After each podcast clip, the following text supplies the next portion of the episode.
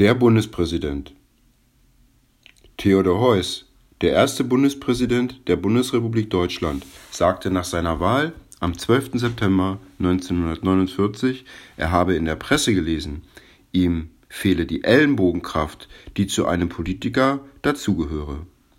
Daraufhin sagte er, dass das Amt des Bundespräsidenten keine Ellenbogenveranstaltung ist, sondern dass es den Sinn hat, über den Kämpfen des politischen Alltags als ausgleichende Kraft zu stehen.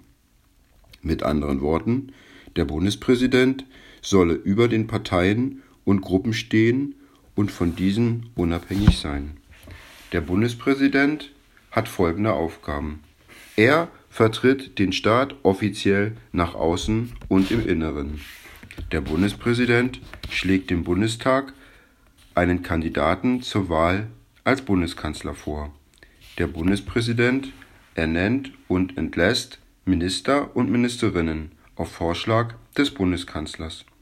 Der Bundespräsident muss Bundesgesetze und Verträge unterzeichnen, bevor sie überhaupt in Kraft treten können. Und wie wird der Bundespräsident selbst gewählt? Der Bundespräsident wird alle fünf Jahre geheim gewählt durch die Bundesversammlung.